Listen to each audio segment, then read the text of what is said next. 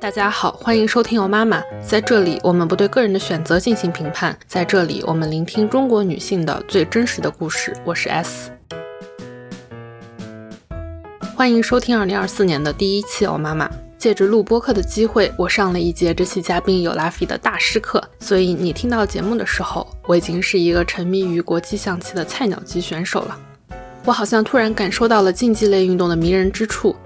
那我想，不如就做一个竞技运动女性运动员的系列，在这里向你发出邀请。如果你目前或者曾经是竞技运动类的运动员，欢迎发邮件给我，期待听到更多竞技运动的故事。另外一个小小的广告，这期节目是我用 Vocat 做的剪辑。Vocat 是一个全新的音频视频剪辑软件，上传音频后会生成文字版本。每个文字都会有对应的音频时间，所以只需要编辑文字，对应的音频就会被剪辑掉，让剪辑更快速、更省心。终于不用再对着无穷无尽的电波一点点听、一点点剪了。我试用 Vocat 好几个月，给他们的工程师提了很多的 bug 和建议之后，终于觉得已经是可以放心向大家推荐的程度。欢迎你通过 Show Notes 里的链接订阅服务，我会收到一部分的抽成。节目的最后是一些小小的彩蛋，是有拉菲教我下棋的音频，我剪了一些片段，特别是他夸我的片段，记得要收听哦。那我们来听正式的节目吧。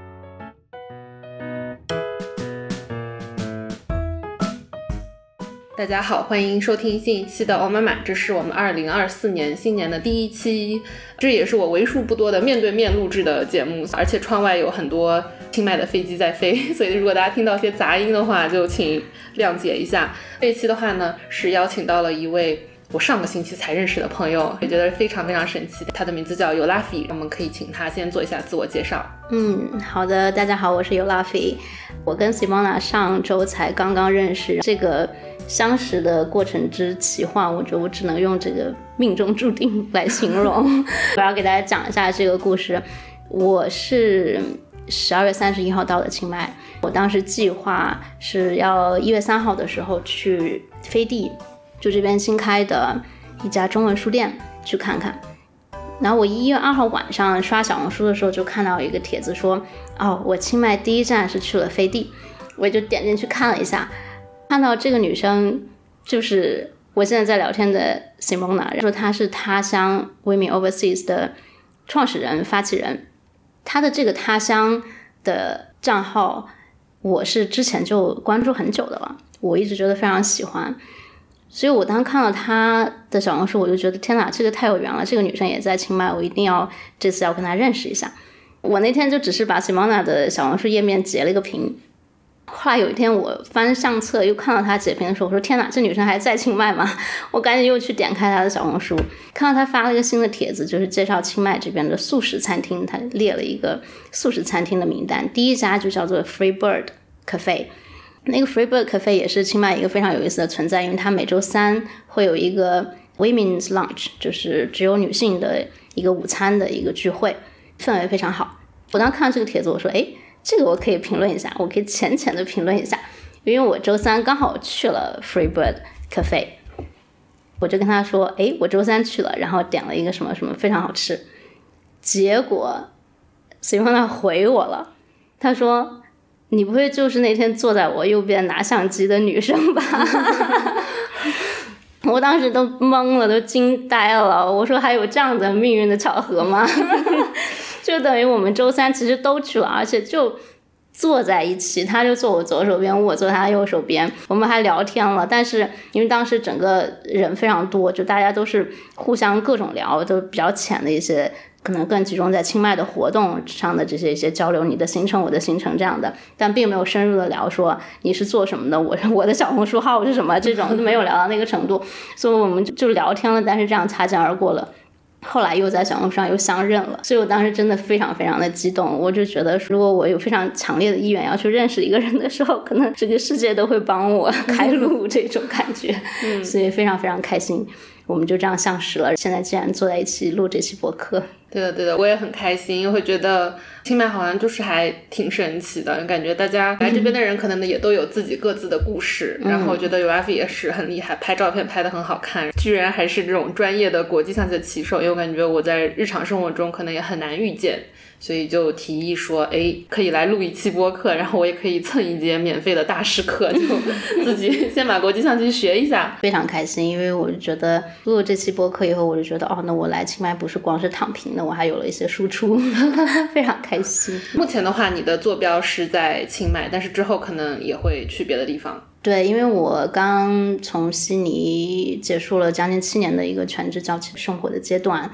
我之前也很久很久没有在国内生活了嘛，就现在的想法是说我在清迈刚好过渡中转一下，然后我会在月底的时候回国，像过年，我就是会想从海南，包括福建，可能江西，然后沿长江一直湖北、重庆，可能再往北到拉萨，到新疆。我我其实是在新疆出生的，但我都不记得我有多少年没有回过老家了。不是说是一直持续不断的旅行这样一个状态，我就是会想要每一个城市住一个月，就像我在清迈这样就旅居的一个状态。嗯嗯，然后如果可能的话，想要从新疆再出到中亚甚至中东，最后看能不能一路到欧洲这样的一个设想。对，听起来非常的漫长，一时之间想不出来别的词。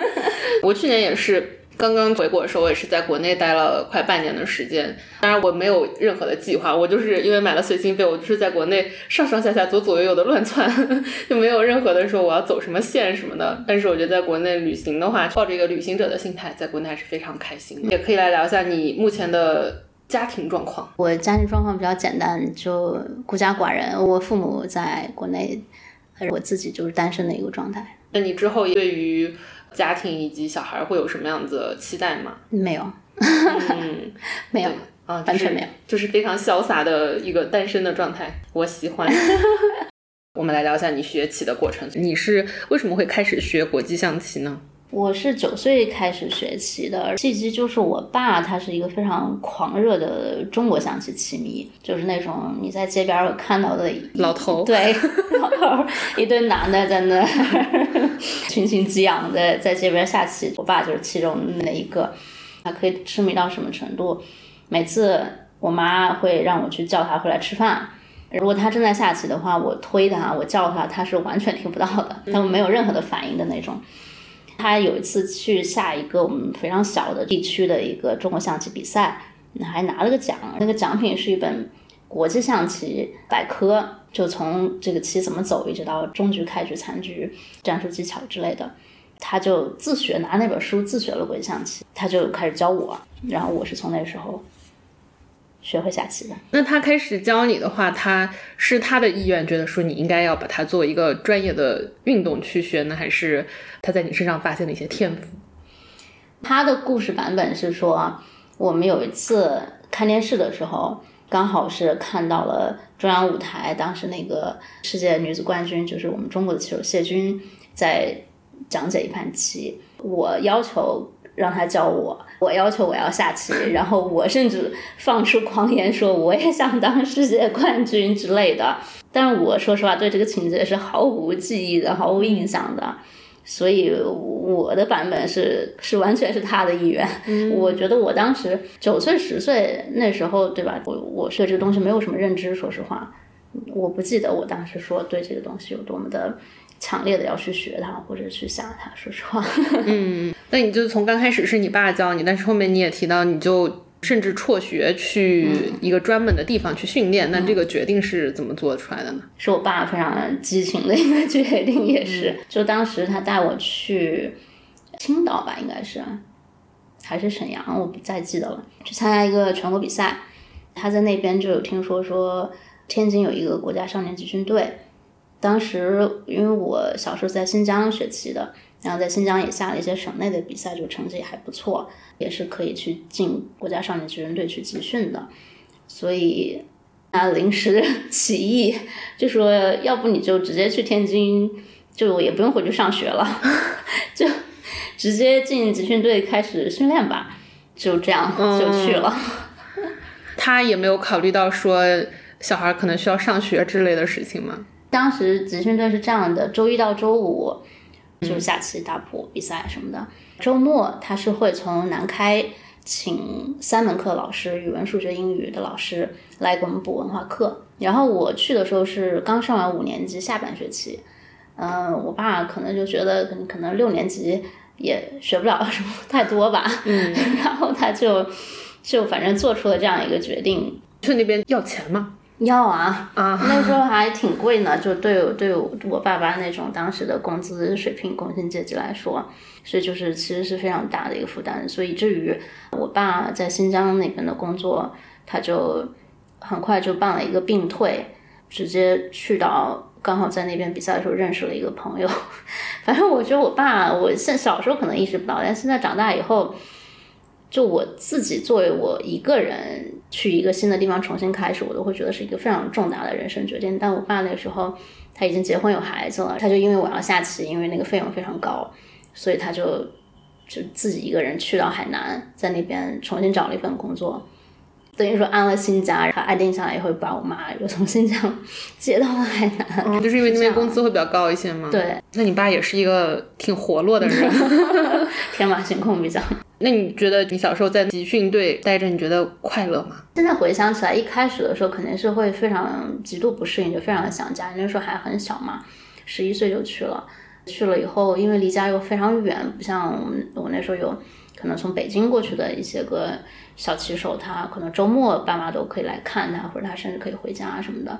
我那整个一年甚至一年多根本就没有见过我爸妈，就平时只能说是写写信。那时候都还没有微信啥。对，那就是写写信、打打电话这样的。就一开始还是觉得挺难的，但后来回头看的话，就那时候建立的跟那些个小骑友建立的感情真的是非常牢靠坚固的，因为毕竟。大家每天吃住在一起，然后在一起训练，去一起去比赛，就非常非常亲，跟他们的关系。包括我那时候认识的一个棋友，也是后来帮助我开启了人生新篇章的一个棋友。你后面在那个集训队待了多久呢？我只待了一年半，刚好就到上初一的年纪了嘛。我爸本身他是老师，他就会觉得这个文化课。可能呃一时半会儿不上行，但你要一直不上的话，毕竟棋它是一个竞技类的运动，冠军只有一个嘛。他觉得这个路还是有点太窄。他作为一个老师来说，他觉得这个文化课也不能落下太多，所以他就在我学了一年半之后，要到上初一的年纪，他就让我回到海口，在那边又找了一个国际特级大师的一个教练去继续教。后来。来回头看的话也还挺好的，因为文化课我等于说也没有耽误。那你后来的话，国际象棋就变成一个业余的东西，但是它是怎么样又变成了你人生重要的一部分？对，后来就上学、上初中、上高中，就也在训练，也在比赛。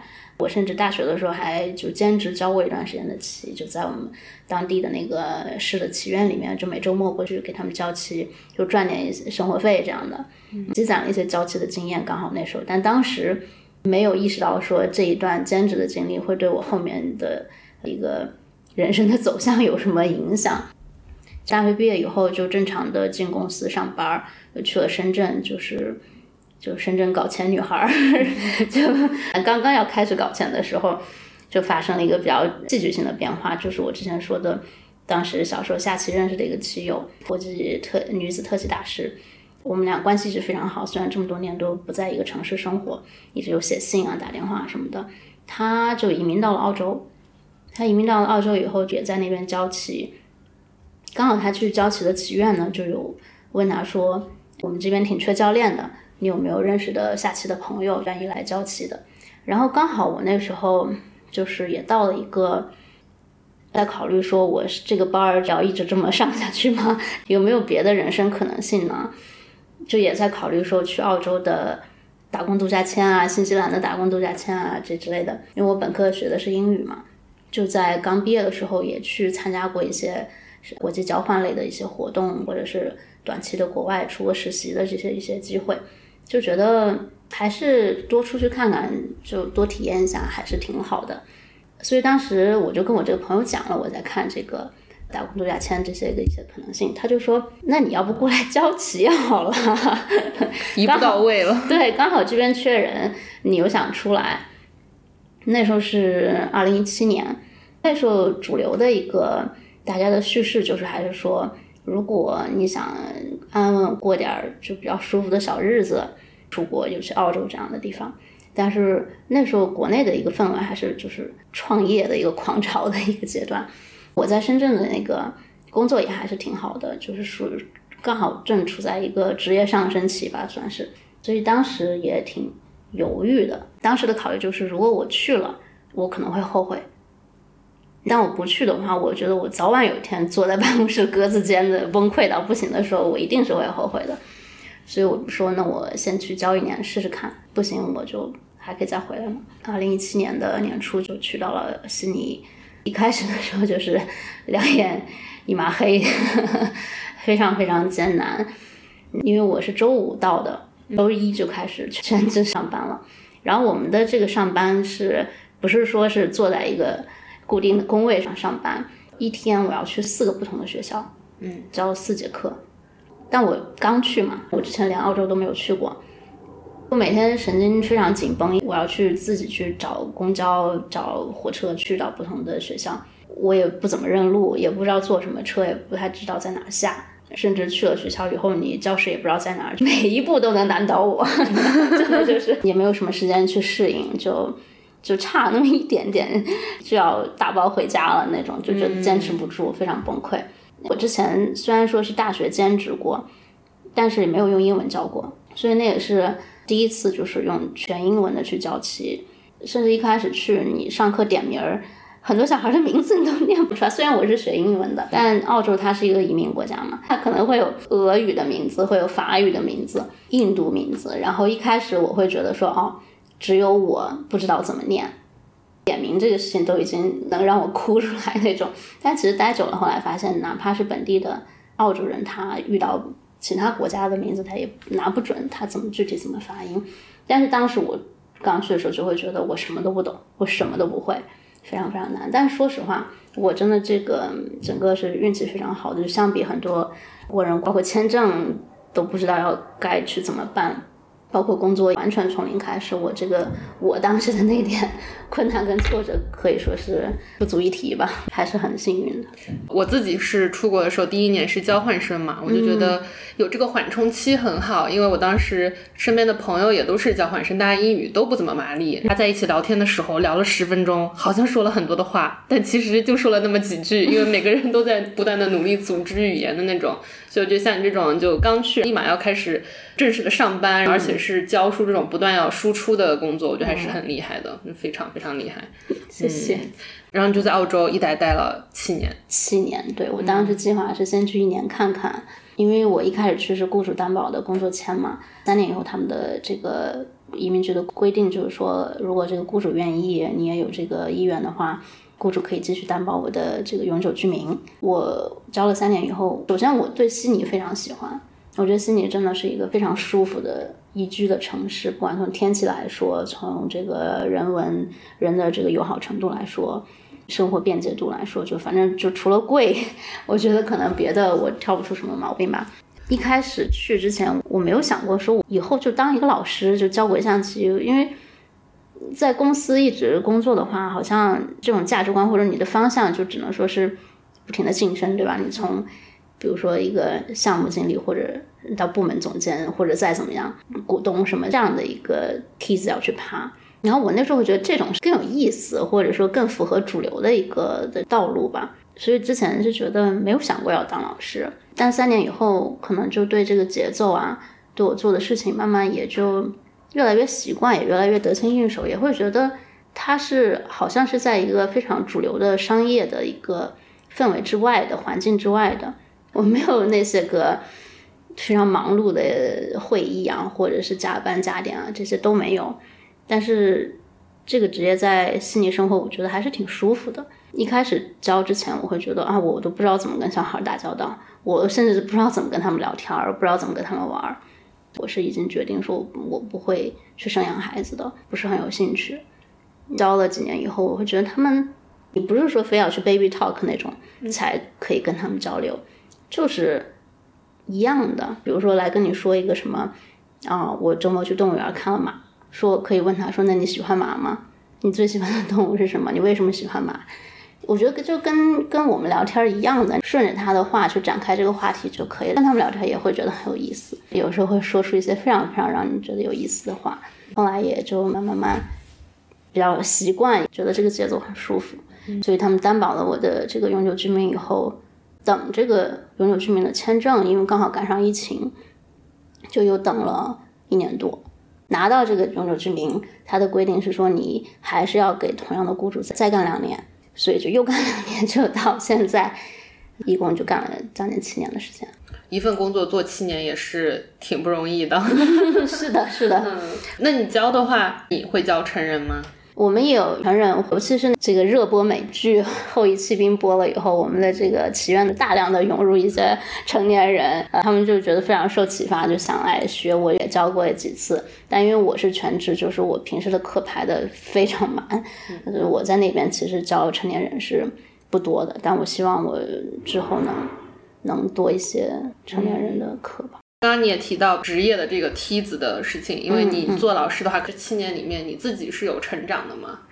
我自己的成长肯定是有的，就非常多。我觉得，就我教的班的话，是有初级班、有中级班、有高级班都有，就看被分到一个什么什么样的班。基本上是每年，你就算一直在同样教一个班，那他每年可能。会有新一波的学生会会来。我自己的成长就是，我会觉得我变成一个肯定是更有耐心的人。全天候的跟小孩子打交道，其实是一个对情绪消耗非常非常大的事情。如果自己有孩子，尤其是当老师的人，我就会非常有体会。我会对精力管理这个事情就会有更深的认知，因为教小孩你要一直不断的去提供情绪价值。这个情绪价值的来源很少一部分，尤其是你上这种大课、团体课的时候，很少一部分说是真的你的专业的这方面的深度和专业度，更多的就是你的情绪。就是我觉得整堂课的一个氛围，基本上就是你自己当天的一个能量值的一个反应，一个对照。如果你头一天晚上没有睡好，或者你就非常的糟心，今天等公交车也没来，火车也晚点，就各种，那你进到课堂就会是一个比较毛躁的状态。然后你会发现，这个这节课就大家都很毛躁，就好像就很难控制住。但是如果你休息的也很好，然后身心愉悦 走进了课堂，呃，然后你就会发现。哎，跟学同学生的关系都非常融洽，这节课节奏就非常好，大家反馈也很好，所以我觉得这几年下来，这个觉察可能是在我之前那么多年在办公室上班，我是没有很深的一个体会的。那你上课的时候会教什么呢？一般常规的国际象棋的教学，就是在你知道了基本的走法规则之后，就会有一些战术技巧啊，有一些这种 pattern 江杀的一些常规的。这种图形、这种 puzzle 的一些个演练呐，呃，中局、残局、开局，这都是比较常规的。我会不会太刻意，但是会希望能给他们稍微提及到一些就棋盘之外的，因为毕竟就很多人会说“棋如人生，人生如棋”嘛。我真的是会觉得这个棋里面很多的道理，真的就是。通用的，就跟我们平时，比如说你去做选择，那我会讲说，科学研究说我们人一天会做至少七十多个选择，对吧？你下棋的时候就已经用完了你的七十，都不止，都不够用，真的。所以当一个棋手真的是非常锻炼。你做选择的一个能力，就比如我今天穿什么，我出门左拐右拐，坐坐车还是走路，对吧？其实有很多这些微小的选择，你都不知道会给你的未来埋下什么种子。嗯，但我就会跟我的学生说，就是 be mindful。你在下棋的时候，可能最重要的就是，不是说你去背棋谱，而是说你这步棋为什么这么走？你这么走，你最后的后果会是什么？你整盘。棋的走向会因为你这一步棋去到哪里，这都是我觉得是最重要要去考虑的一个事情。其实真的就跟我们每天的日常生活是一样的。因为刚刚的话，小小的下了一盘我人生第一盘棋，相当精彩的对局。对，然后我会觉得这个东西需要你不断的去思考，然后要很沉得住气的那种。你会觉得有些学生，你从小时候教到稍微大人，你会感觉到他们的整个会有变化吗？对学生的变化真的是很有意思的，而且每个人他都是不一样的。这个学生你都会觉得，哎。他肯定是这个父母逼着来上课的感觉，他就是完全不在状态，他也没什么兴趣的，就是每天坐那儿 熬时间什么的。但突然有一天，你看他的棋，就跟好像变了一个人一样，他就开窍了，他就从此以后就非常会主动的去问一些问题，就会有一些让你觉得非常惊喜的一些变化，我会觉得特别有意思。其实我觉得，包括我自己也是，我我下这么多年，我可能。真正领略到国际象棋的美的精妙，可能真的是在我教棋以后才开始的。再具体一点说，就是当时悉尼疫情期间，悉尼有两次封城，最长一次封了其实一百天，相当长了。但是当然，悉尼的封城就是还是比较松散的。然后我们在封城期间就只能上网课，当时的规定是我。每个教练全职的教练一天还是四节课，每个老师都有不同的网课的链接嘛，你可以去选你喜欢的老师去听。那我之前去学校上课的时候，因为我每周只见他们一次，那我就可以有时候可能一节课我就每个学校我都讲一遍，我就不用说每个学校去背不同的新课，每节课我都可以是重复的去讲。但你上网课的时候，你知道有的小孩他就跟那个小鸭子一样，他就第一次见了你。不管你是不是呃一个母鸭子，或或者是猫还是狗什么的，它只要见到你，它就不停的就跟着你，它就一直跟着你。哪怕我当时跟他们一直强调说，嗯，我今天讲完这个，我明天可能还是讲这个，或者我一三五讲的都是一样的，我二二四六二四讲的是不一样的，所以你们可以来换着日子来听。但你就发现他们每天都来点到你的教室里面来，就不光是我，就别的教练也会是有这样的学生，有这样的情况。我等于说是被倒逼着要去不停的讲新的内容，那我就得倒逼着去学，我自己要去准备，要去备课。那我在备课的过程中，我就大量的去看了很多的 YouTube 上的视频，就学了很多我之前可能并没有那么高频次去学习的一个棋类的知识。我自己的棋在那一段时间突飞猛进，就人家说。学习最好的方法就是教，因为你教的时候，你必须要自己非常明白你每一句说的是什么，你才能很清晰的去教出去。我印象最深的是，我学到了一个我之前没有看过的一盘棋，据说是前世界冠军 Bobby Fischer，就已故的一个美国的前世界冠军 Bobby Fisher 他下在网上下了一盘棋，大家只能是猜测是他下的，因为他是没有用他的真名，但是他下完那盘棋以后，大家就觉得只有他能下出这样的棋。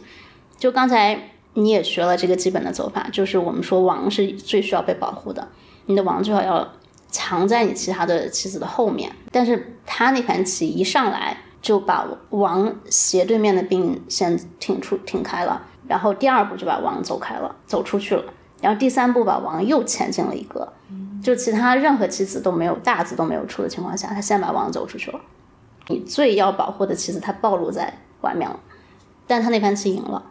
当时我就意识到说，这盘棋太美了，就是你不用完完全全的跟着规则，就所谓的规则去开局去布局，但只要你的理解够扎实，你对棋的理解够扎实，就 OK，你是 OK 的。但是我第一次就是觉得哇，其实可以很自由的。其实这个 Bobby Fischer 就是那个美剧《后裔骑兵》里面他的原型哦，就是那个他原型其实是个男的，对。代表美国去跟前苏联，在美国和前苏联冷战的一个非常敏感的时刻，拿了世界冠军。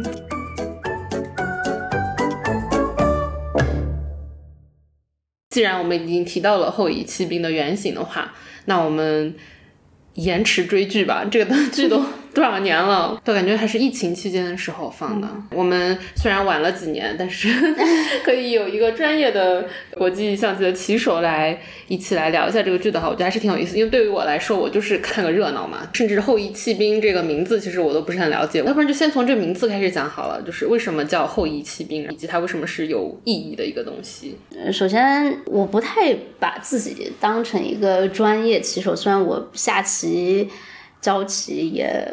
很多年了，要是想听专业棋手聊后卫骑兵的话，我非常推荐那个随机波动，因为我觉得你你的听众跟随机波动听众应该是高度重合的。他们有请过一个围棋的专业棋手叫李哲聊围棋那个呃后卫骑兵。李哲他是从小就是专业围棋运动员，但后来又去了北大读哲学，然后他的女性意识是非常的好。所以我就很推荐，如果大家没有听过那期，就非常推荐他聊的那期。他就真的是以纯粹的专业棋手的角度去解读。等一下，他是围棋运动员？对，他是下围棋。啊，但是他也可以点评国际象棋嘛？他更多的就是讲了一个专业棋手的一个角度怎么看这部这部剧。我给我自己的定位可能更多就是怎么说呢？一个曾经的深圳搞钱女孩，就因为有了这么一个技能或者是爱好，开启一些新的不同的可能性吧，就是。就可能跟你攀岩一样，你是刚好有那么一块石头在那儿，你抓住了，你就另辟蹊径，就找到一条新的路，就继续勇往直前了。对我可能是因为专业，我有点不太敢当，嗯，毕竟我后来也专业的比赛我都已经都没有怎么下过了。那这个剧这个名字《后羿骑兵》，其实它是一个开局的定式，意思就是说，因为我们开局的时候其实有很多。它那个英文名叫 Queen's Gambit 的 Queen's Gambit，Gambit 就是指的是你一开局你就舍弃掉一个子或者多个子，来达到一个快速出子的目目的，然后最终获得一个更好的局面。可能在早期的时候舍弃掉了或者失去掉了一些什么看似比较重要的东西，但其实它帮你打开了一个更广阔的一个局面，让你更对你的局面有一个。主动权是指他下的棋的话是比较有进攻性的那种吗？对对对，就是选择这种开局。其实，在剧里面，他有一盘棋就是走了这么一个开局后一骑兵，然后选择这种 gambit 这种开局，就是一种非常高风险的、比较比较 aggressive 的这种开局风格。对，对。那你觉得你看这个电视剧的时候，你会觉得可能我也曾经有经历过这样子的类似的事情之类的吗？嗯，我觉得我跟这里面出现的女性的角色都挺都挺 有共鸣的嗯，包括她的生母和养母，我都会特别注意到这两个女性的形象，包括他们的这个故事线，我就觉得非常有意思，非常有共鸣。就是她的生母里面有一个细节，其实有交代，就是她是康奈尔大学数学系的一个博士，后来选择了。就结束掉自己的生命，甚至当时就带着他女儿贝斯尔曼一起，就被到了一个走投无路的一个境地。然后他的养母也是在婚姻中非常的难受的一个状态。有一次他们去墨西哥比赛的时候，他养母在酒店大堂里面找到一副钢琴，一架钢琴。他在弹琴的时候，所有大堂里面的人都安静下来，都在听他演奏，在他。弹完之后，所有人都给他鼓掌。这个生母跟养母，我会觉得说，他们都是非常有自己的专长、有才情的女性，但是就是因为不同的原因，就没有像 Beth Harmon 那样一直达成他自己职职业生涯的一个高峰吧。我觉得都挺有共鸣的。那对于他从小到大下棋的那些场景呢，你会觉得有有什么样的感想吗？下棋的感想肯定就是，哪怕是不会下棋的外行，就看他们对弈的时候，包括那种音乐节奏的那种，很多时候都会觉得很紧张。我看的时候也会觉得太难了，就是包括有在巴黎跟那个前苏联的世界冠军，他下来以后他输了，他就当场就哭了嘛。他在里面没有哭几次，可能其他的哭都是因为他养母去世了，或者他小时候的他的那个护工去世了。他下棋哭是那是那是唯一的一次。真的就是因为它是竞技型的，会非常艰难的那种情绪就非常真实，我就特别能体会能理解。我其实另外有一个点跟棋没什么相关的，它里面每次去比赛，它其实这个整个剧酒店房间都特别华丽，都特别好看。我其实，在深圳的时候，在一个软装公司工作过一段时间，所以我对这个室内设计什么的，我超级迷恋。每次以他比赛住酒店什么的，我会觉得一下回想起来，我小时候每次去比赛，我最开心的就是住酒店。酒店好像给你一种。你就是远离你的常规生活的一个状态，非常兴奋。它那里面会有放到一些棋盘的细节吗？你会有就是有研究一下吗？其实它这个剧就最被加赞的一点，就是他找了前世界冠军加里卡斯帕罗夫来做他的技术指导。里面出现的每一个棋局的镜头，每一盘棋都是有出处的，都是真实存存在的一盘棋，就不是瞎摆的。所以我觉得这个剧真的是非常非常适合做寓教于乐的一个教学的 一部剧。如果就大家对鬼象棋有兴趣的话，从他们一开始，他第一盘跟那个护工下那盘棋就是非常简单基础的一个开局陷阱，四步攻杀啊就这盘棋结束了。你知道大师前世界冠军的棋。就真的是一个非常好的可以进阶的去边看剧边学棋的一个佳作。我感觉我今天学会了规则，我也可以回去仔细的看一下。是的，可以。他们到底在打什么？电视剧里面，我觉得还有一个至少前半段，他从孤儿院开始就开始嗑药。首先，可能作为中国人，我们很难有机会嗑药。在你小时候学习，对你的精神状态是会有怎么样的影响吗？我的理解是他好像一开始孤儿院里面给他们吃是更多作为一个镇镇静剂的一个功效，让他们可以更加容易的被管理的这么一个功效吧。后来他就可能就依赖上了，包括他自己本身就是一个国际象棋天才，他非常有天赋，所以他很小就可以说是脑子里面有这个棋盘，有这个呃棋路路数的变化。但是他小时候就以为这是药的一个作用，后来。他在认识其他的这个棋手以后，他才知道说，只要你下棋，其实都是可以达到这样一个，下多了都是可以达到这样一个效果的。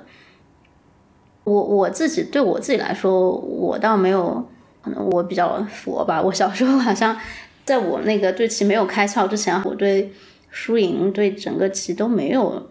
特别深的一种理解和感知，说实话，更多的压力是来自我爸。舒淇，我觉得我爸比我的 情绪更波动，所以我觉得为了你爸的情绪稳定，在努力学习。你下了那么多年，你会有像他那样脑子里面会不断的下棋吗？嗯，没有，我可能。瘾没有那么大，我不会不断的下，但是你下完以后，你脑子里面是会复盘的，是可以复盘的。那你觉得那电视剧你有比较喜欢的情节吗？就作为一个懂下棋的人来说，我其实最喜欢的情节非常短，可能一分钟都不到。他在巴黎比赛之前开了一个新闻发布会，就一排他们几个参赛的棋手，包括那个前苏联的世界冠军。因为他在回整个回答问题的过程中，非常自信的那种状态，就让我觉得真的特别迷人。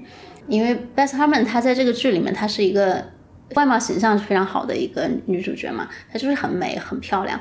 这个记者就问她说：“你怎么看大家对你呃太太美了，以至于不像一个专业棋手的这个评价？你是怎么评怎么看的？”他想了一下，但是非常坚定的就说：“说我觉得，在你没有喉结作为负担的时候，下棋是会更容易一些的。”然后，另外有一个记者问他说：“你要跟这个前苏联的世界冠军要对弈了，你觉得你准备好了吗？”他就非常自信的说：“我在飞机上已经睡了一觉，所以我没有什么时差。我每天晚上都在。”研究他的对局，所以我觉得我准备好了。但因为他之前已经输过一盘给到这个世界冠军了，另外一个记者就追问他说：“也包括你跟他之前的那盘棋吗？”他这时候用俄语回了一句：“尤其是那一盘棋。”那个世界冠军的表情就镇住了，但是又有一丝微笑，因为之前有一个情节是他们在电梯里面偶遇的时候。这个世界冠军跟他的一个团队看到他了，就开始讨谈论他，但他们不知道他其实一直在每天晚上学俄语。就用俄语在讨论。团队里面的其他一个男的就说：“我们最好就是在巴黎就把他拿下，他以后会越来越强大的。而且他一生气起来就非常危险，就跟所有女人一样。”这里我的白眼已经翻上天了，虽然大家看不见。其实他站在后面，他每一句都听得懂。这这也是我觉得非常有意思里面的一点。他知道他的终极目标就是这个世界冠军，这个前苏联的世界冠军，所以他就为了更好的理解他，去学了俄语。我觉得这个真的非常让我觉得 impressive，知己知彼。因为那部剧的话，提到后期兵很难不。避开就是她作为一个女性，然后在一个至少当时吧，我不知道现在的国际象棋的局势是怎样，但至少当时是一个男性占绝对主导地位的一个世界里面，然后她作为一个女性的出现，你作为一个也是女性的国际象棋棋手的话，你会觉得她这个形象对于你来说会有什么样子的触动啊、意义啊之类的吗？我觉得肯定会，我觉得她。不光是对我吧，一定是他这个剧，他这个形象，肯定是会鼓励到，包括播完以后，从我们祈愿的这个呃来问的，呃，我记得当时有一个六十多岁的阿姨，本地的阿姨，就看了这部剧以后就来学棋，所以我觉得他对各年龄段的女性了解国际象棋，甚至各种竞技性的这种对抗性的竞技性的，尤其是脑力的这种运动。都会有一个特别好的带动的作用。那你觉得作为一种竞技性的运动的话，对于你的性格的影响，或者是你在日常生活中会有什么样的影响吗？我说实话，我觉得对我个人的体这个经历来说，这个其实是一个反向的影响，不是说我下棋是对我的日常生活有了一个影响，而是我日常生活。思维上的变化，认知上的变化，对我的下棋起到了非常非常关键的影响。因为我觉得我小时候下棋，包括我教练对我的评价，就是棋风非常软，通俗一点就是走棋很肉，你知道吗？就是一点都不通俗，就是很肉，就是那种不凌厉，没有进攻意识，就走来走去。你可能就是防守，或者走一些随手棋，威胁不到对方。从你的棋里面也看不到你的一个明确的想法。我觉得我小时候很长一段时间都是这样的一个风格，因为小时候就是乖乖女嘛，就非常典型的那种乖乖女。我爸当老师的非常严厉，就是真的就是非常典型的那种老师当老师的家长那种氛围。家里面，我的棋就是这样的，也不怎么去进攻。但是，真正的一个巨大的飞跃，是我去了澳洲，三十多岁，慢慢接触到一些女性主义的这种讨论，包括播客，比如说随机波动啊，或者现在可能已经很难听到的之前的海马星球这样的一些非常女性主义的播客，包括一些书籍啊。才确实有了一个明显的女性主义的一个觉醒，就是我才意识到，我之前是非常都不光是我自己没有一个作为女性的这种力量，甚至我自己都是厌女而不自知的。我甚至在刚开始教棋的时候，我现在觉得非常耻于去去承认这一点，但是。那时候就是意识不到我说的话是有什么问题的，就可能非常精神男人的一个状态。我甚至刚开始去到悉尼教棋，就我所有的班上，大部分基本上所有的班上，哪怕它是男女比例非常正常的公立学校，女生永远是少数。我以为我在鼓励那些小女生，我会说，我知道这个对女生来说不容易。我以为我是在鼓励他们，是一个我跟你有共鸣的一个状态，说这样的话。但是我那时候意识不到，就我后面的这个底层的逻辑是什么。那慢慢这方面的意识更觉醒了以后，我才终于释放出了我被压抑了非常非常久的一些攻击性，或者是说不再自我压抑了，在棋上面也非常非常明显的就能体现出来。就我不会说是和稀泥一样的在下棋了。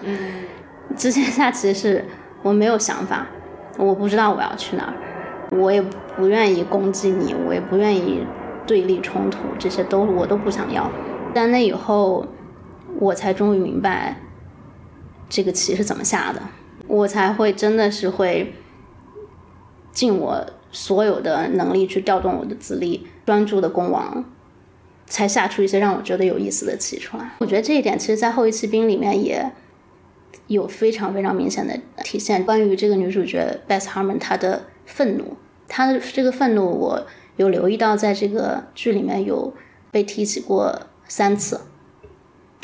第一次就是她的那个启蒙老师，那个护工，就说跟她说，就像一个硬币的正反面一样，你的愤怒塑造了你的这个风格，但是你要小心它。第二次是她的有一个陪练，在他失去他养母之后，就去他家住了几天，陪他练棋，也是跟他说说，你非常固执，所以就很容易愤怒。很容易生气，但你一生气，就只有你眼前能看到这一块，你就钻牛角尖了。Beth Harmon 就说：“但是愤怒让我头脑清醒。”还有一次就是刚才我说那个电梯里面，俄国人讨论，他说他一愤怒起来就非常危险。所以我觉得这种竞技性的、对抗性的运动，其实是非常好的一个方式，能去释放掉。一些愤怒，在这个对局里面是很有帮助的。我我也是那种非常害怕冲突，基本上有冲突，我就是希望救命啊！这 谁来救救我，让我离开这里。所有需要跟别人对抗的体育，我好像不太喜欢。我喜欢的都是那种一个人做的。我之前还去学过击剑，学了几节课，就是因为我觉得我好像。就在这方面太软弱了，但是后面我发现击剑的时候，只是大家随便打打的时候，我也是属于别人一打我就会闭上眼睛，我就是不断的往后退，我能做的就只有防守，没有任何的攻击的感觉，所以我会觉得就多下下这个国际象棋，可能能够至少在棋盘上面培养一下我的那种不惧怕冲突，然后可能更把自己就是放在外边。再说一些美式中文，put yourself out there 的那种感觉。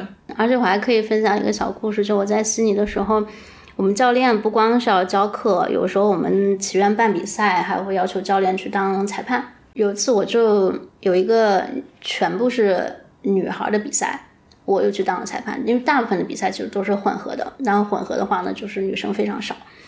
刚好头一天是一个混合的比赛，我当了一天裁判，然后第二天是全部女生的比赛。第一天呢，就非常混乱，大部分是小男孩，就不停的会有一些需要裁判来解决的纠纷，因为国际象棋里面有一些规则，比如说你落子无悔，你摸子就要走，什么这样的，有一方就会说啊，他摸了哪个字，对方就说我没有，就类似这样的非常多。第二天女生的比赛，我当时坐在那儿坐了半天，我都没有站起来过，因为没有人举手。哪怕你跟他强调说，对方如果违例，比如他的王被将，他没有走，他没有救王，就算违例一次，你要举手告诉裁判，都很少很少有人举手。他们下完以后，如果他看到自己的队友或者朋友下了一盘好棋，大家围在那儿，最后会给他鼓掌，就一片欢声笑语，就非常温馨的那种，你知道吗？我坐在那儿，我觉得我就。做了一天白拿工资那种的感觉，我还在感慨说：“天哪，这个女孩子真是太美好了！整个赛场就是一片祥和，非常美好。”但后来突然就有一个女孩下完棋以后，就看起来非常沮丧又很紧张，就脸都憋红了。她问的具体是什么样的一个情况，我已经不记得。但就是他觉得当时他的对手犯规了，违例了，但他又不确定，他就给我讲了一遍发生了什么。我说：“如果是这种情况的话。”确实是你的对手违例了，但是规定是你必须要当时立刻马上举手提出来暂停比赛，所以裁判才能看到发生了什么。但你现在已经下完了，我什么都帮不到你，我只能说就是你下次注意一下，就别忘了马上举手告诉裁判。他就觉得他就说啊，因为我不确定，我也不太敢举手说，我就意识到说。就这么安静的一个赛场，这么温馨祥和的一个比赛氛围，有多少是每个人的自我压抑在里面。很多女孩子她会觉得，我不想冒犯到你，哪怕我可能觉得你那个走的有点违例了，我但我不确定，我觉得哎，那就算了嘛，就不要去有这个对立，去惹这个麻烦，就会觉得非常明显。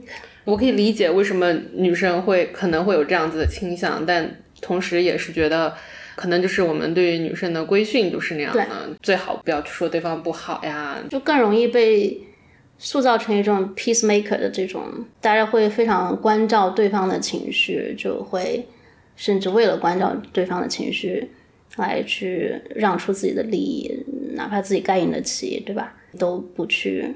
主动去提出来，对，因为像《后骑兵》里面他塑造的感觉就是整个世界可能只有那么几个女的在下棋，顶尖的棋手里面全部都是男性。那我们现在社会还是这样子的局面吗？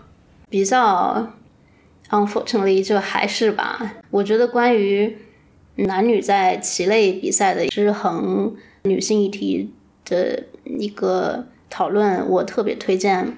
大家去读，就还是我刚才说的那个随机波动做客的嘉宾围棋那个棋手李哲，他有一个公众号叫“哲理围棋”，哲就是他名字两个吉的那个哲，然后道理的理，哲理围棋。他里面写了一篇有一篇文章叫做《如何抑制女性下棋》。其实他说他是一九年就有写这篇文章，后来他读了那本书《如何抑制女性写作》以后，他就觉得。当时可能不是一个发表的时机，他现在觉得应该把这个文章发表出来。我强烈强烈推荐大家去读他那篇文章，可能就是我所知道的，最起码简中媒体里面对女性议题在棋类运动里面最好的、最全面的一篇讨论了。我其实在国外的啊，比如说 Instagram 上一些个国外的讨论，英文的呃语境里面的讨论，也是有这样同样的一个观点：为什么？感觉上顶尖的棋手还是男性，女性还是非常的少。那首先，基数是一个非常非常重要的考量，对吧？从一开始，男性就是会被更鼓励去参与这种对抗性很强的一种运动的，而女性就不是的，就没有那么被鼓励去参与。那基数大了以后，那多数人他就会更加掌握这样一个话语权。尤其棋类，它是一个更加，因为它是有输赢、有胜负的，赢者又是很容易跟强权者划等号的。就你你赢了，你就是独大这样一个叙事。他作为一个赢者或强者，会比较倾向于说是去贬低、打压这些个弱者，来更有一些优越感。那女性作为这里面的少数，就很容易被他们。作为这个弱嗯弱者来去打压和贬低，当然更重要的，它里面文章里面有提到，就是呃棋类运动里面的男女这个女性的议题，绝对是整个结构性性别议题的一个领域的延伸而已。它不是说棋类里面专属，它本来这就是这样的，它在棋类里面是有这么一个体现而已。可能尤其棋类里面会会明显，比如说我。自己也嘛，摄影我就特别喜欢拍照，那这里面也是男性主导的一个领域，但是我拍的好，不代表这男的拍的不好，我们之间没有任何输赢的关系，没有竞争关系，就哪怕我们同时参加一个摄影比赛，我的入选了，你的没入选，我们都更倾向倾向于理解为，哦，那就是这一届的评委的审美的问题。跟大家的这个水平就是没有什么好比较的，就是很主观的东西。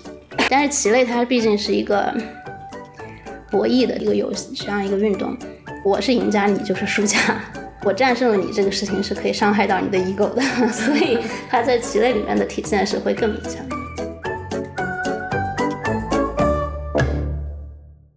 我们前面聊了非常非常多的象棋，你的生活从小时候到你拿到这个澳洲的永居为止，那为什么我们现在会在清迈呢？对，为什么你没有再继续做你的工作了呢？我们也可以来聊一下你最近的计划，以及你未来可能围绕着象棋可能会有的一些想法和计划。前面有说到我在悉尼教棋教了差不多七年的时间。七年确实一个很神奇的一个数字，对不对？七年之痒，有一个说法说，就是你的细胞好像每七年会更新一次，就等于说你这个人只隔七年会是一个新的人了。非常有意思的是，我从深圳去到悉尼的时候，就是我毕业七年之后，当时就觉得在三十岁之前还有能不能有一些探索，所以去到了悉尼。那在悉尼，等于说确实人生重启了一次。然后我感觉重启的也还行，也刚好七年了嘛，就觉得，难道我要一直这么教下去吗？那我能不能再重启一次呢？所以我是跟我的老板说，我想要 gap year 一年，也想休整一下。尤其对我来说，这种重复性的重复七年也是对我来说有点太多了。我就跟老板说，我想旅旅游、旅居一下。我老板非常好，他就说你最好还是一年之后还能回来啊，说为了你到时候很丝滑的回来继续上班呢，你要不就给我们做这个小红书、微信什么的这种中文的推广，因为这个起源是一个澳洲本地的公司，澳洲本地的华人又是非常非常多的，包括他们其实平时也会有网课，那其实并不限制说你必须要人是在澳洲的，刚好。我知道他们的课程是怎么运作的，学生跟老师怎么互动的。那我去做这个其实非常合适，我可以给家长去解答这一块的问题。我等于说，本来是要 gap year 一年，就突然成了数字游民。对，而且一份工作直接递到你的手里，好羡慕。所以我觉得确实运气还是非常好的，而且感觉这些转折都和下棋有关。所以我就第一站来到了泰国清迈。因为刚好免签了嘛，嗯，我之前没有来过泰国，然后我也听说就是。一月份是他天气特别好的时候，可能游客也不是特别多，它没有烧山，就完全非常完美的一个时机吧。我知道现在讲以后的计划可能还太早，但是你会有一些什么样的想法吗？因为我会觉得会下棋并且会教棋，这是一个非常硬的技能，并且是像你说的可以在网上实现的技能。嗯，感觉已经比大部分想要成为数字游民的人已经就是往前迈了一大截。你会有什么样的计划或者是想法吗？之前我的想法就是说，那我在路上，我是不是就走到哪儿找一些学生教一教？但现在我老板既然给我提供了这么一个好的一个可远程工作的机会，那可能我经济上、财务上就不会有那么大的压力。尤其是有这个跟你录这期节目的契机，我也就是又梳理一下了。就包括重看里边后一期，并也重读一下李哲的那篇文章，包括就回顾了一下我这些年的教棋的一些过程，我就会更加坚定一个我之前其实只是有一点想法冒出一点想法的一个事情，就我是真的想要只教女生，我只收女性的学员，年龄不限，她可以是小朋友，也可以是年长的女性，都可以，只要她有这个兴趣。我自己现在的水平，我觉得中级、初级或者你高级一些，只要不是特别专业的，我技术上、水平上、经验上应该都是可以 hold 得住的。自信一点，非常胜任的。对我非常能 hold 得住，见招拆招，放马过来。对，现在我的想法是这样，因为有这么一个远程工作来托底的话，我可以选择我的学生。那我。时间精力是有限的，我多教一个男生，我就少教一个女生。我觉得你刚刚教了我一下，我真的觉得很好玩，而且你讲的也很清楚，就是很有趣的一个解谜的过程。主要是你真的天赋异禀，真的。我们，你确实也能感觉到吧？就可能你学之前你会觉得，哦，这是一个比较高深的、复杂的一个事情，我完全不懂。但是基本的规则，我们可能就十分钟就讲完了，然后你上手又特别快。对，我觉得可能就是还是要成年人玩这个，可能会至少初学者吧，可能更容易理解一点，就是到底目目标是什么，目的是什么，这些后果是什么。如果我觉得像我小学的时候学中国象棋，真的就是就不明白，我知道那东西怎么走的，但是其实没有那种想好多步的那个思维的能力。我觉得现在。这个年纪学可能是更好的年纪，而且我觉得它不光是一个，就是你会觉得很有乐趣的，就是思维上的一个呃游戏，它也可以当成一个非常非常好的社交的一个运动。对，毕竟你要两个人坐在那儿坐一两个小时呢。对，而且你甚至可以语言不通，对吧？完全不同的背景什么的，你完全可以在棋盘上充分交流，可以碰撞出思想的火花。说到这个，我在清迈，他们也有一个每周的 chess meet up，就大家每周三晚上会去一个小餐厅里面去喝点小酒、下下棋什么的。因为我是每到一个新的城市，我都会去去找这样的地方去跟一些 local 的朋友聊聊天啊，去打开一些这个 social 的局面的，是非常非常好。但这次呢，就遇到一个非常有意思的事情。我那天去了以后，发现全是白男，就泰国人家会说是澳洲后花园嘛，就很多澳洲人在这边，包括欧美人都非常多。我那天去到进去一看。没有一个女的，全是男棋手在下棋，我也都不认识，我就随便坐下来就跟一个人开始下。这时候旁边有另外一个男棋手，他看着我，他就问我的对手说：“这是你老婆吗？” 就我的等级分，就国际象棋里面的等级分是你要参加一定的专业的国际棋联组织的专业的比赛，赢到一定的。数量的棋，嗯，包括你对弈的对手必须是要有一定等级分的，你才可以拿到这个等级分。就我的等级分在当时，我不知道是不是最高，但起码是最高之一，几个人之一吧，就是一屋子的男的里面，就是因为我是一个女性的形象坐在那儿，而且还是东亚女性，对，东亚女性，所以他们他甚至都不是来直接问我，他是问我的对手一个另外一个男性。说这是你的老婆吗？我当时就觉得太典型了，所以我也是觉得非常想要说鼓励更多的女性来体验这种拼杀的乐趣，在棋盘上博弈。拼杀的乐趣，至少今天你教会了一个人，我觉得非常非常有乐趣。那今天的话就聊了非常多关于尤拉菲的人生经历，还有关于后裔弃兵，还有当然是关于女性意识在呃国际象棋这个运动中的一些对于他呃对尤拉菲来说的一些感想。就非常非常感谢尤拉菲的时间。如果大家对于学棋感兴趣的话，特别是女生女性，如果感兴趣的话，也可以通过我们 show notes 里的邮箱。还有小红书找到 UFE 跟他取得联系，看看能不能发生什么奇妙的事情。如果你也是国际象棋爱好者或者是专业的选手的话，也可以找 UFE 来一起聊一下，看看能不能做一个什么中国女性那种国际象棋联盟之类的。我觉得应该可以吸引很多人加入。是的，那我们今天就先说拜拜。好的，谢谢谢谢吉蒙娜。好，谢谢 UFE。那我们先拜拜。嗯，拜拜。下面是花絮时间，由老费教我下棋的基础规则，以及我的第一盘国际象棋的片段。猜猜谁赢了？哈哈哈哈！这个就是我们的棋盘，黑白格的，一共是六十四个格子。我们先从怎么赢棋开始讲吧。一般人的误解，把从王从棋盘上消灭掉才算赢，但其实国际象棋是不是的，这点特别重要。这个王呢？是国象棋里面最需要被保护的一个棋子，非常非常的慢，行动非常迟缓，所以怎么赢棋就是要把所有的老男人一样，真的，所以就是要把这个王困住，让他无处可逃，就赢了。王是不能被消灭掉，它是永远永远跟所有其他棋不一样，它是永远就是在这个棋盘上存在的。因为一般我们把对方杀掉的话，其实。可能对他来说是种解脱，所以我们一般把他困住，然后折磨才是最狠的。所以这个也是鬼象棋的一个魅力。呃，怎么困住他呢？就是说你攻击他的时候，他没有任何安全的格子可以走了，你就赢了。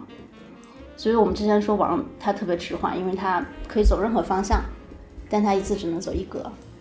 你可以往前走，往后走，横着、斜着，任何方向，但他一次只能走一格。这就是王的走法，你只要理解到，就是龟象棋是不能吃王的，要把王将死困住。嗯，你已经打败了百分之九十的初学者。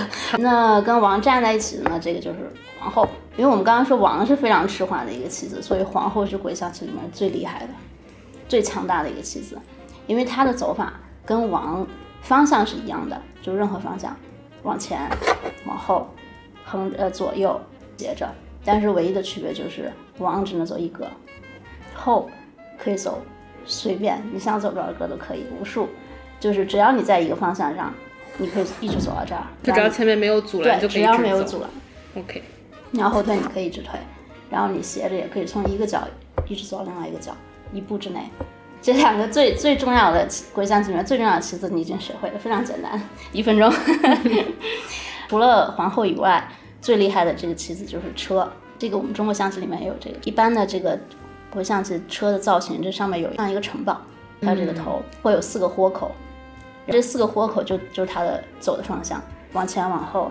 往左往右，跟后一样，就走几个步都可以。所以它是除了皇后以外最强大的一个棋子。对，这三个最强大的棋子已经学完了。然后这个是象，英文里面它是叫做 bishop，就是那个牧师、传教士的意思。它的这个设计其实是传教士的一个帽子，那种尖帽子，三角的。我我一般教小孩的时候，我还是会说他是一个脸上有一个嘴。但这个嘴它是，你看它是往下往下耷拉着的，帮助你记住象是怎么走的，因为它是斜着的，它嘴角是斜着的，所以象就是只能斜走，然后走多少格都可以。但是它可以往四个方向的斜着走吗？对，然后走多少格都可以。如果你这个象一开始是在从白格起步的，你就只能走白格，整盘棋都只能走白格，因为你只能斜着走嘛。对。同样就是我们每方白棋黑棋都有两个象。黑格象只能走黑格，白格象走白格，这样，所以等于说后就是车跟象的一个结合体。对，每个方向都可以走无数个。嗯，这是四个大字，其实一共就只有六种字，然后我们就学完一一多半了。那剩下这两个就稍微有一点点跟其他的不一样。这个是马，我们中国象棋有一个说法是马走日。嗯，这个对对对，会不会的可能都听过这句话。嗯，我会。国象棋其实也是一样的。嗯，马走日，它的意思就是说六格是一个日，嗯，一二三四五六，六格是是一个日。我一般教小孩的时候，我会说一二转弯，一二是在同一个方向上，然后你就往旁边一转就行了，转一格就行了。比如说哪个方向都可以转，哪个方向都可以。我用一英文教的话，我会说它是个 L 字母 L 的一个形状，然后你从这儿你可以横着走，一二转弯。那有一点是。国际象棋的马其实就跟一般我们赛马的那个马是一样，它是可以跳的。所有棋子里面唯一可以跳的。嗯，什么叫跳？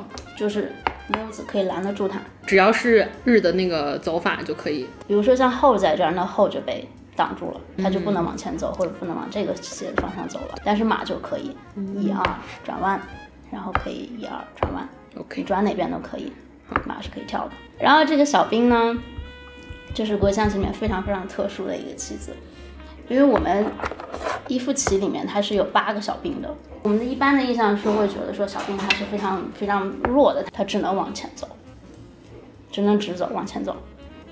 刚开始的时候，它在第一步的时候，你可以走一格也可以，走两格也可以，但只是第一步，嗯，后面就只能都只走一格，一直格，对，一格一格往前走。嗯 OK，但是。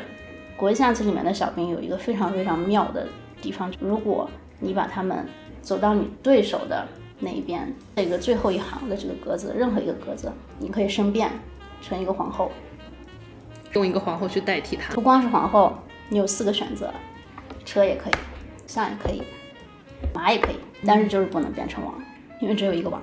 小兵有一个问题是，其他所有的子都是可以后退的，只有小兵它是不能后退的。所以你如果不申变的话，你就一直坐在这儿，哪儿都动不了，而且你也不能横走，你必须申变。你只要到了底，你就必须要就选择一个棋子去申变。小兵还有一个很特殊的点，其他的所有棋子怎么走就怎么攻就怎么吃，吃掉它的意思就是你去把它从这个棋盘上拿开，你取代它的位置。站在它的这个位置上，然后那个时候你可以路过它，你就可以吃它。但唯一这个小兵跟别的不一样，他是直走斜吃，你只能往前走，对吧？但是你是斜着吃的，所以呢，这个棋呢，它的终究就是困住对方的王，把你的所有子力协调起来，就是集中火力去困住对方的王，将此，好就赢了。然后这里面的变化真的就是。无穷无尽。那现在讲完怎么走的话，那一开始我们是有一个固定的摆法的，所有的小兵是在第二排，他们是只能往前走，他们会保护其他后面的大子。然后王跟后呢是最重要的，所以他们在中间。这个一定要左边王右边后吗？特别好这个问题，怎么记呢？后，因为他是最厉害的一个棋子嘛。嗯，我一般跟我的小朋友讲的时候，因为他很厉害，所以他就可以决定他站在什么地方。我是什么颜色，我就站什么格子。记住一点，就是白后在白格，黑后在黑格，就 OK 了，你就永远都不会摆错。王跟后在中间，两个象是在保护王跟后的，两个马是站到象的旁边，OK，一边一个，感觉跟中国象棋真的挺像的，很像吧？嗯，其实棋理也是差不多的。对，好神奇。两个车，他们是城堡嘛，就在最对面上，两个角落，八个兵就在第一前一排。摆的时候呢，有一个问题稍微记住一下，我们会说，我们用用英文可能会好好好说一点，嗯就是呃，right corner white square。你你伸出右手的时候，你这个角落的格子一定是白格。你想下一盘吗？可以啊，我先走，白棋先走。啊，OK，嗯，那我就 mirror 你走。一开始呢，大家都会说要去学一些开局的那个棋谱啊、定式啊什么的。那我觉得对于特别的初学者来说，就要记住一点，你最终的目标是要把王困住。那你拿什么困呢？就是你的部队协调起来的子力。那你怎么协调他们呢？你首先要把他们走出去，你要朝着你的最终的一个方向，慢慢把你所有能用上的子，就往对方王的那个方向去慢慢的去移。OK，这个就是一个终极目标。比如说这个是我的象，我可以直接到这儿吗？天哪，你这步棋也太专业了吧！真的吗？真的，好，太好了。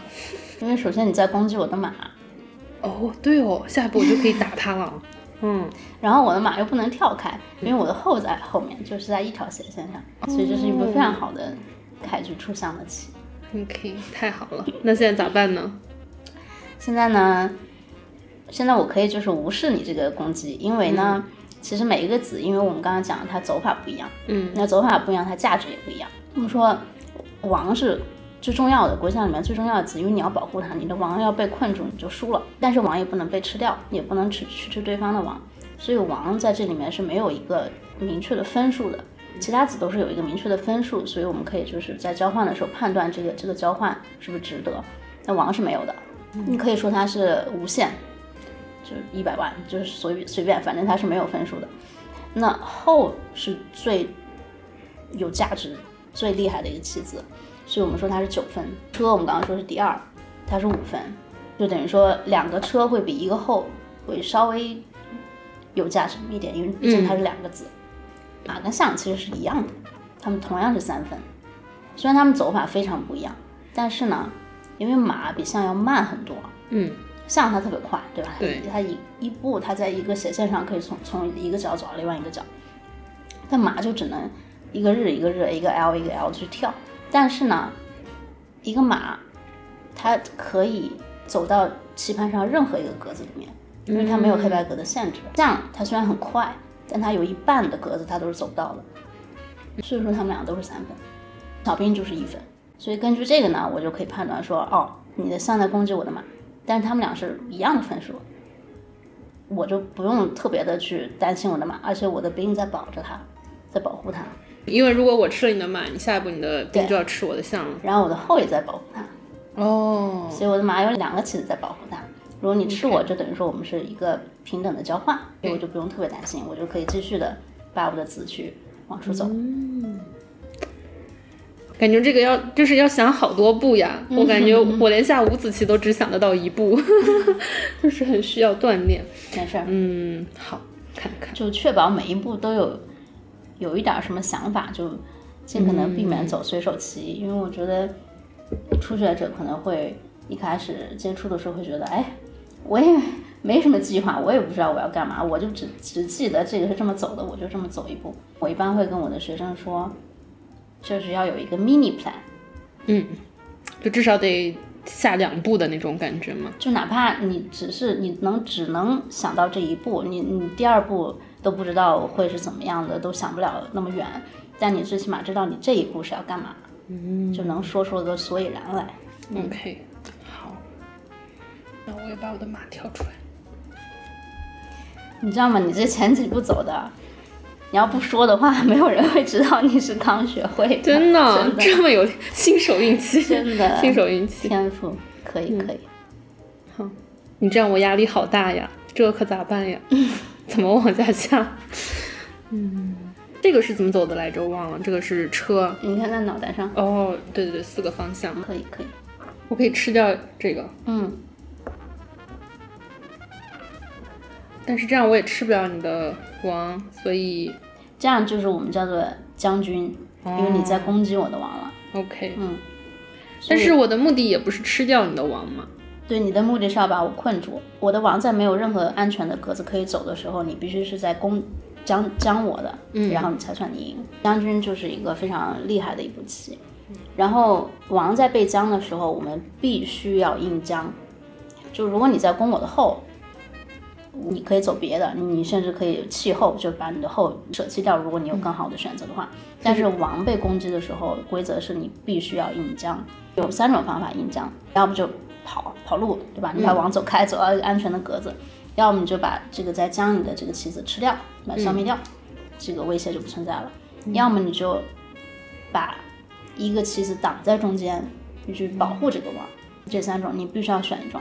如果不应将呢，在国际象棋里面就叫做 illegal move，中文叫啥我都忘了。对违法 目，对对对违法的行动。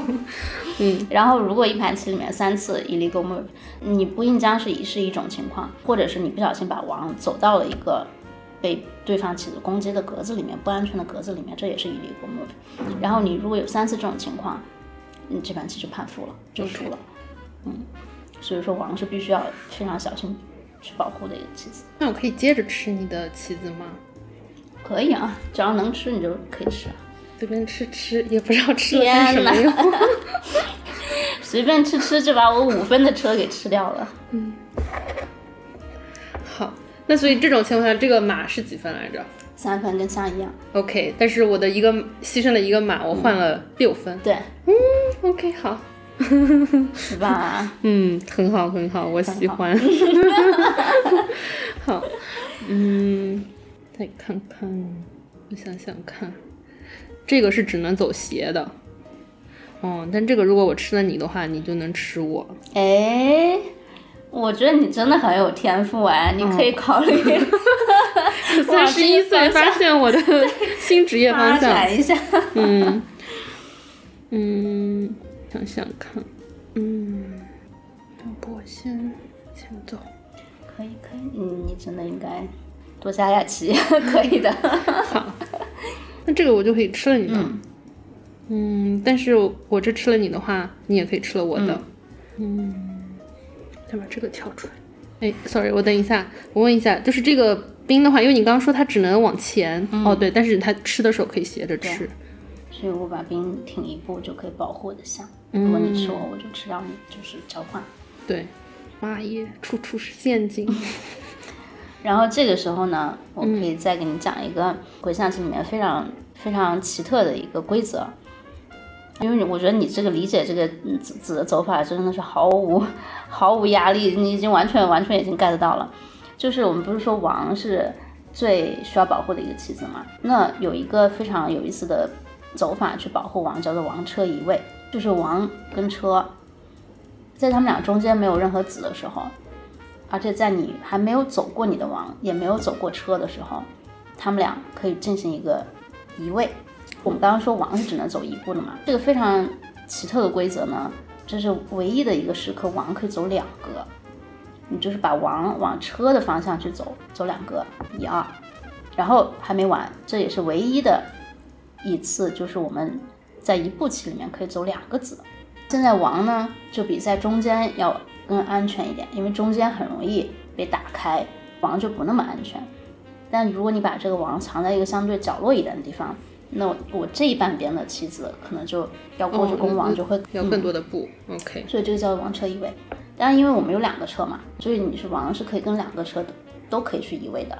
当然，你只能一一盘棋只能移位一次。那跟另外一个车呢，你如果想移的话，那就要把后走先走开，因为必须要保证他们俩中间是没有没有棋子阻挡的。但是唯一的问题就是，假设你把后走开了，然后我也走了一个车，这中间有三个格，这中间两个格，但是没关系，你不用管它王跟车中间有几个格，唯一记住的就是王在移位的时候走两格，嗯，嗯，往车的方向走两格。要不要试一下？那就到这里。对，把嗯车跳过来放在王的中间。你这这个理解能力太强了。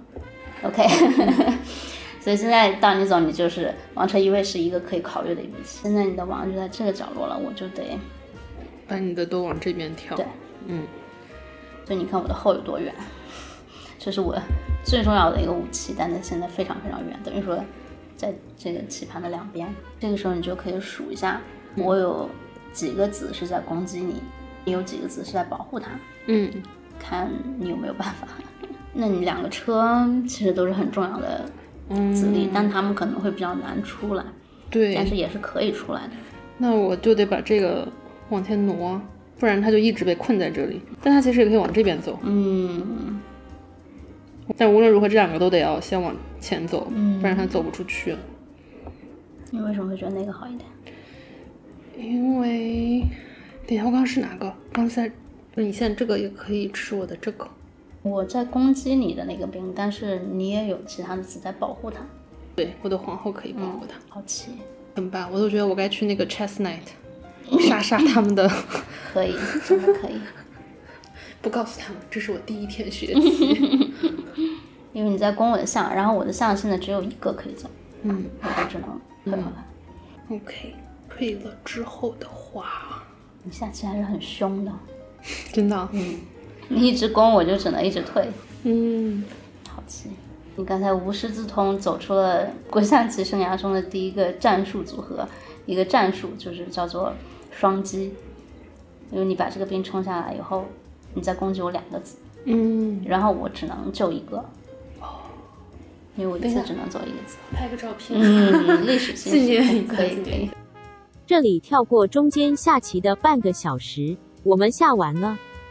哇，你好厉害啊！天呐，一就差一步，而且其实就是看现在这个棋盘上来说，子力上来说的话，你是在赢的，因为你有两个车，我只有一个车，你前面不是把我车给吃了吗？如果按子力来说的话，你你是占有巨大优势的，明显优势的。哇塞，你这第一盘棋质量太高了吧！嗯，好，可以。最后拍张照片 纪念一下，棒棒棒，开心。开心，好，真挺好玩的，是吧？嗯。你真的学的很快，你真的是一点就通，就真的是，嗯嗯，可以可以，不晚不晚，你就继续好好学。习。可以，可以，可以。对，我觉得这个思考的过程还挺好玩的，对吧？因为有很多很多不同的变化，所以就会觉得你脑子里面会不断的演练，不停的进行计算的感觉。我觉得我可能就是喜欢这种不停的在计算的感觉。我觉得你学就是下的越好，下的越多，你会越喜欢。我只能算得到几步比，如一步两步，嗯你已经觉得很有意思了。嗯你想象一下，就是你跟你的对手同时都能算到二十步开外的那种，就是会非常非常有意思，因为你要很投入嘛，就会很容易就忘掉世间的烦恼，对？吧？对你就是一直要投入在这个棋盘上面，我就是我眼前就只有这个棋盘，那我就想着这个东西，就不用去想别的，是的我觉得也很解压。是的，是的，嗯，是非常容易进入心流状态的一个游戏运动。哇，我们这一个小时已经过去了，但是多么快的一个小时啊！对，真的很开心，好高兴啊，呼呼。感谢收听本期节目，哦妈妈由我独立制作，非常需要你的支持。欢迎你在 show notes 里找到爱发电和 Buy Me a Coffee 的链接，付费支持我的创作。也欢迎你将节目分享给你的亲朋好友。如果你有任何感想，或者是想要报名来录制欧妈妈，都欢迎你给我写邮件。我们后会有期。